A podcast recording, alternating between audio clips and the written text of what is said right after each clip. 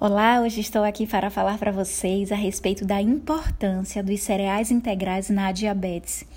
Então, eu gostaria de começar falando a respeito dos inúmeros estudos que há comprovação científica de que as fibras presentes nos cereais integrais efetivamente aderem nas gorduras, diminuindo a sua a absorção. Então, evita-se assim um excesso de gorduras saturadas na circulação do nosso sangue, o que vai dificultar a ação da insulina em transportar a glicose para dentro das nossas células. E o excesso de gordura saturada no sangue torna-se necessário uma maior produção de insulina pelo pâncreas que é o órgão responsável pela produção da insulina.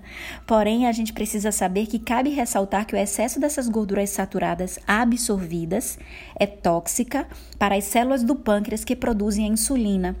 Como decorrência, com a maior, com a menor produção de insulina e com excesso de gorduras saturadas dificultando sua função, surge o que?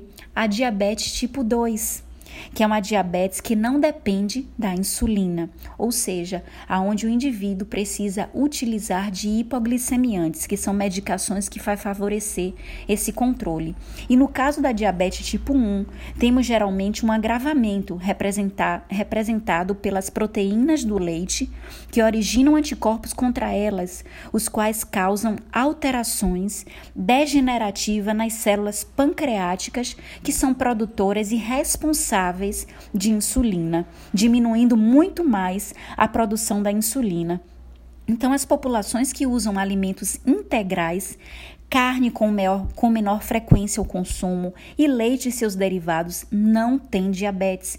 E já foi feito inúmeros estudos a respeito de populações que se concentram na região rural, no oeste da África, onde a incidência é muito pequena de pessoas que têm diabetes. E grandes pesquisas sugerem que a falta de fibras alimentares é um fator de risco para o aparecimento da diabetes tipo 2. E o teor de fibras alimentares, ele é inversamente proporcional aos níveis de insulina. Portanto, quanto mais fibras alimentares nós consumimos, menor é a insulina em nosso sangue e provavelmente esta relação deve-se ao fato de as fibras diminuírem a absorção intestinal de gorduras para o nosso sangue, para a nossa corrente sanguínea. Por outro lado, as gorduras elevadas no sangue aumentam a resistência à ação da insulina necessitando aumentar os níveis de insulina no sangue. Então eu gostaria de deixar uma dica para vocês a respeito de um dos alimentos que são largamente, amplamente consumidos pelos brasileiros, que é a pizza, né? A gente vê que a pizza Está aí no cardápio de muitos brasileiros. Só que a pizza, normalmente, ela tende a ser consumida, ela tende a ser fabricada com a farinha de trigo tradicional né, tradicional que eu falo é a farinha de trigo refinada.